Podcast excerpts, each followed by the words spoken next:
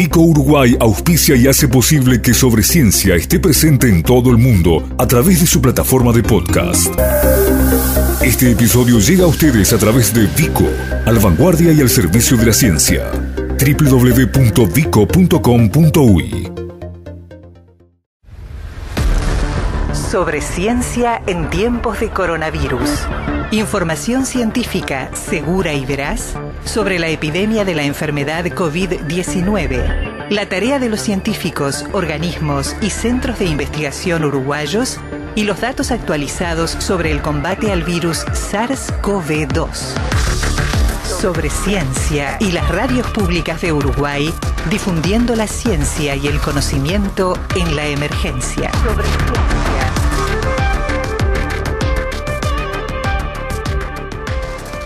Como hemos ido diciendo a lo largo de varias noches aquí en Codo a Codo, la conformación del Grupo Asesor Científico Honorario en la órbita de presidencia tuvo en una primera etapa tres rostros visibles que siguen siendo en una gran medida las caras que todos asociamos, ¿no? Las de Rafael Radi, las de eh, Henry Cohen y las de eh, Fernando Paganini, pero lo cierto es que en ese grupo se han integrado una cantidad, yo no los he contado, creo que eh, mirando los dos grandes equipos hablamos de casi de un centenar de profesionales de lo más destacado de cada uno de los rubros. Acá estamos hablando de académicos, de grado 5, de investigadores, de miembros del Sistema Nacional de Investigadores en sus rangos más altos, porque en definitiva, como ha quedado visto hasta acá en lo que es la marcha de eh, la toma de medidas ante la epidemia, bueno, el asesoramiento de estos profesionales ha permeado al momento de que el Poder Ejecutivo decida. Nos quisimos detener hoy en una comisión muy particular porque atraviesa todo lo que es el área vinculada con planificación, salud,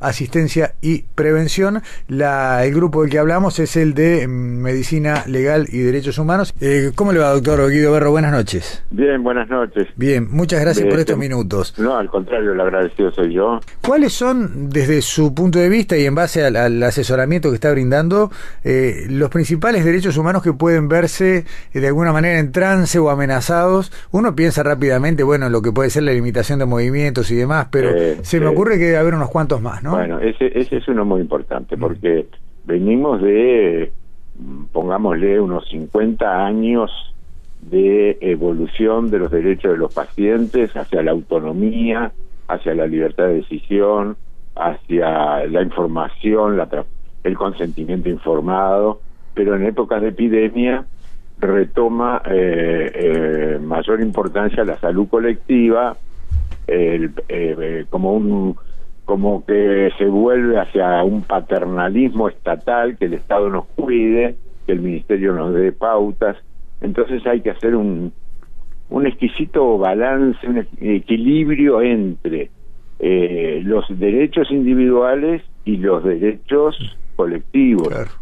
la, la salud de la sociedad de que no haya más contagios de que no haya un aumento de los contagios y de las muertes, pero que al mismo tiempo no haya una restricción tan absoluta de la libertad que estemos, este, digamos, conculcados de derechos individuales.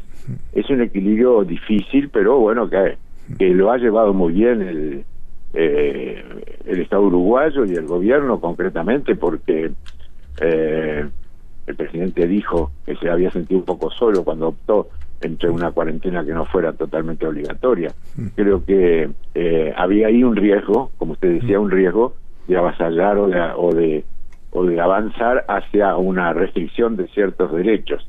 Este, por supuesto, que en las situaciones de excepción o en los Claro. estados de, de desastre, que por suerte no, no, ojalá no lleguemos, este, se puede avanzar hasta ese punto y hay marco legal. Entonces vamos viendo todos esos aspectos.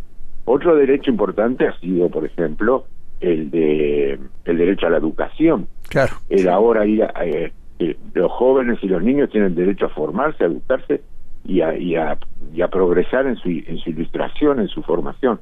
Por lo tanto, este, ¿hasta cuándo íbamos a tener eh, bastante recortado ese derecho? Por suerte, este, se, paso a paso y con pasos cortos, pero pero claros, se ha ido también avanzando hacia el respeto de esos derechos. Podríamos hablar también de los ancianos, podríamos hablar Sí. de los vulnerables y las áreas de vul- vulnerables, podríamos hablar de la alimentación, etcétera, etcétera. Claro.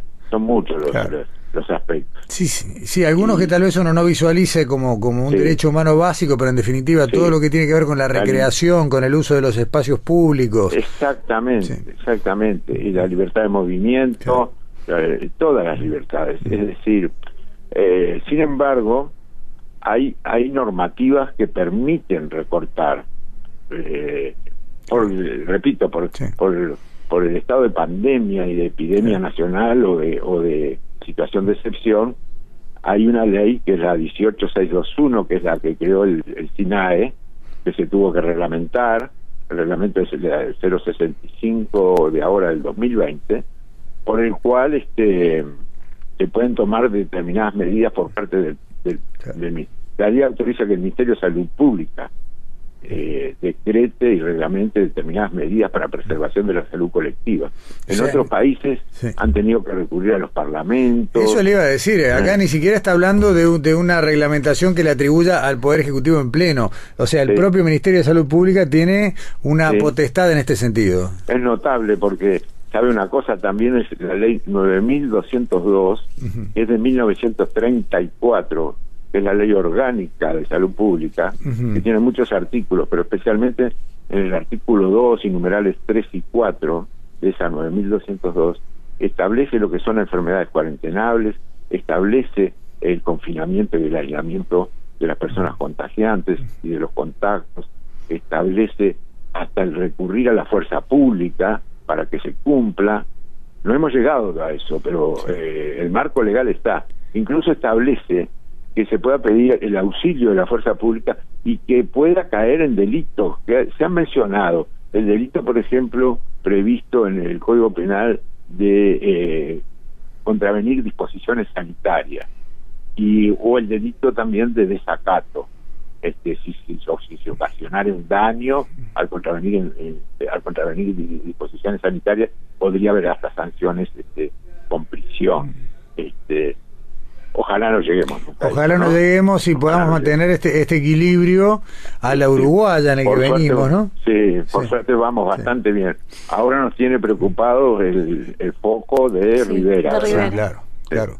Eh, doctor Berro, eh, ahí hay otro derecho que también empieza a tener cierta, mm, a verse amenazado, que es eh, justamente el de la libre movilidad en una zona de frontera como esa, donde el pasar de un lado al otro es una cuestión de a veces mm, al día y, cantidad, cantidad incontable de veces, ¿no?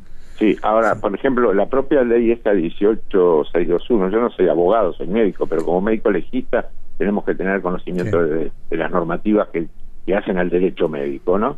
Esa ley establece, por ejemplo, ¿no? Este, restricciones a ese, a ese derecho. Este, eh, incluso la descentralización, que es muy interesante. Es decir, cuando crea el Sistema Nacional de Emergencia, también uno de los principios eh, son los comités regionales de emergencia que pueden tomar medidas apropiadas a esa región. Bueno, otro aspecto que no se menciona, especialmente a mí me tocó, fue cuando eh, los, colegas este, Ravi, Cohen y, el ingeniero Paganini este, me pedían eh, si en la materia mía si había algún aspecto más. Yo le dije, bueno, está el aspecto de los fallecidos.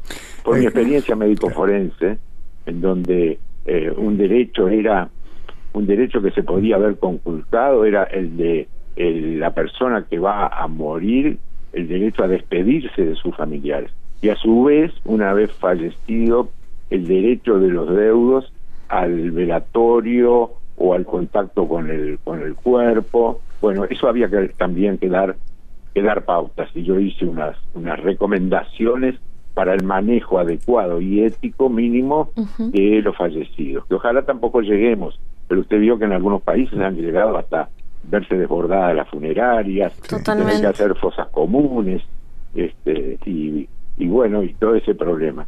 Hoy por hoy tampoco hay eh, seguridad total científica de si eh, alguien se ha contagiado desde un cadáver, pero pero el virus está en el fallecido. Entonces, muy bien, eh, se puede hacer ingresar a los familiares, hemos recomendado no más de cinco a la sala donde está el cuerpo, pero no tocarlo, ingresar con elementos apropiados de protección. Este, y después el cuerpo tiene que tener recibir un tratamiento digno de, hasta, el, hasta el destino final. Va a tener que ir este, con certificado de función que lleve el código C, que implica que eh, tiene que estar cerrado, cerrado en una bolsa impermeable, en un ataúd adecuado. Los velatorios públicos no son aconsejables. Sí puede hacer un, una, digamos, una cuestión de, de, despido un espacio de, despedida o de honras este sí por los más por los más allegados pero en un y, el menor tiempo posible y este y bueno y después se recomienda la cremación o la inhumación en tierra y bueno y hemos dado una serie de pautas eventuales por si algún por bueno, porque hay que estar prevenido por lo que pudiera llegar a pasar. Sin duda, hay que prever los escenarios. ojalá no sé, no quiero ser alarmista tampoco, pero tenemos que, estas son un poco las, las recomendaciones o pautas que hacemos desde este grupo que estamos hacia, hacia eventualidades que no deseamos. Berro, de acuerdo a estas recomendaciones y a todos estos aspectos que nos mencionaba, que, que son, son muchos, eh, y teniendo en cuenta que estamos en, en, en, la emergencia en nuestro país está controlada de algún modo, se podría decir. ¿Hay algunos de estos aspectos se manifiesta una preocupación eh, en algunos en particular? Tuve, bueno, puntualmente, por ejemplo, eh, un grupo de em, empresas fúnebres, eh, respecto a esto último que estábamos hablando, mm. me mencionaba que bueno, un fallecido en un centro hospitalario no hay mayor problema porque se lo entregan en una bolsa impermeable, etcétera, etcétera. Pero fallecidos en domicilio eh, no tenían o no sabían eh, que, cómo, cómo podrían ser las pautas o lo que se dice ahora el protocolo de actuación. Este, sus propios empleados de la empresa, cómo tenían que estar vestidos, si ellos podían manipular o no el cuerpo, si ellos lo debían embolsar o tenía que ser personal de, salud, una serie de aspectos que uno a veces ni siquiera había imaginado demasiado, este, y eso fue fueron consultas puntuales desde desde Paysandú me hicieron algunas. Hicimos incluso una conferencia por Zoom, que ahora está un poco de moda esto de las conferencias, claro. pero no hay más remedio. Sí, este, Y y bueno, y estuvimos aclarando dudas. También se tropieza con disposiciones municipales que si bien son bastante similares en todos los departamentos, son digestos o reglamentaciones de distintos municipios. Y los de Paysandú me, explicaban que el digesto municipal de ellos implica que si los médicos eh, ponen en el certificado de función letra código C, el mm. cuerpo va a un lugar del cementerio que van los infectos contagiosos, que es inhumado en tierra y por 10 años no se puede no se puede luego este eh, exhumar para reducir. Y había familiares que plantearon, no sé, en dos casos creo, este que, cómo era que no lo iban a poner a, depositar en su nicho familiar. Claro. Esas cosas que uno no se imagina que puedan pasar, pero son problemas este muy sentido para las familias. Sin duda. que tienen que tener una respuesta, ¿no? Claro. Clara. en todo eso hemos ido trabajando y hemos hecho unas pautas y recomendaciones que, fueron muy bien recogidas por el, doctor Miguel Asqueta del Ministerio de Salud Pública. Director General de la Salud. Sí, que sacó dos decretos, un decreto primario y otro ampliatorio de recomendaciones directamente para, para estos aspectos funerario que se Recordaba, mientras usted hablaba de este último ítem, doctor Berro, que el primer fallecido en Montevideo, que después se supo que no era coronavirus, pero que llegó con, con una confusión creo que fue el Cementerio del Norte, generó eh, lo que usted dice, ah, ¿no? un, gran ida y vuelta, un gran problema con los trabajadores lo municipales. muy bien porque estuve en eso. Estuve en eso. Y justamente este era por la falta, digamos, si bien hubo una mala interpretación, además de la causa de muerte, era la falta justamente de un protocolo claro de cómo seguir, este, cómo actuar, ¿no? Incluso le voy a decir, que puedo dar algunos detalles interesantes. Mm. Eh, se cumplió con todas las pautas que había recomendado el Ministerio de Salud Pública. Pero luego, cuando pasa al terreno de los hechos, ya no depende tanto del ministerio, depende de Necrópolis, que es de la intendencia. Entonces ocurre lo que usted dijo. Se, se llevó al cementerio y no se sabía cómo actuar y, que no tenían los, los, los recursos materiales como para una actuación este, con total bioseguridad o, por lo menos con total tranquilidad porque tampoco se sabe cuánto dura el virus en el, en, el fallecido. Cuánto tiempo se extiende cuánto tiempo. Y por ahora no hay certeza de ningún contagio. En Uruguay ninguno y en el mundo hubo algún funcionario de morgue que, que dijo ser positivo y haber adquirido la positividad en unas maniobras en morgue. Pero se duda si no fue, como hay como hay tantos días de incubación o, de, o asintomático, si no fue en otro sitio. Bueno, en, resumidas cuentas, ese cuerpo que iba a permanecer más de 48 horas con todo el perjuicio para para la familia y con toda la eh, eh, digamos como como contraviniendo la pauta de cuánto cuanto antes se recomienda el destino final. no puede permanecer 48 horas en Claramente. Eh, doctor entonces, este, eh, por suerte, un, otra empresa eh, ofreció su su su, servicio, digamos. Su servicio y su cremación en una en una en un horno que tienen en Canelones. Claro y bueno, y se, se, resolvió con la familia de esa manera. Está bien. Para terminar, en el último minuto, doctor. Eh, ah, no, era más largo. No, no, es que en realidad, a ver, si eh, nos estamos quedando con una colección muy grande de preguntas que seguramente podremos eh, pautar para otra conversación, pero lamentablemente el tiempo se nos va acá, en, por lo menos por la charla de hoy. Pero le quería preguntar eh, por la salud mental. Ah, bueno. Usted vio que se habilitó un teléfono sí. y en pocos días, bueno, creo que hasta hace unos días, llevaban más de 6.000, 6.400 consultas telefónicas.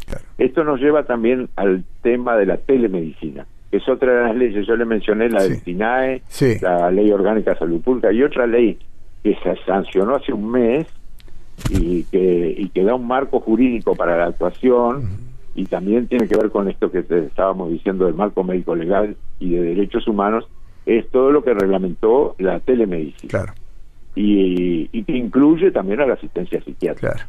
De, la, de las 6.400 y pico de llamadas que ya deben ser, ya deben andar cerca de las 7, este, muchas eran depresión, síntomas de angustia, síntomas de inquietud, de, estrés, de estrés.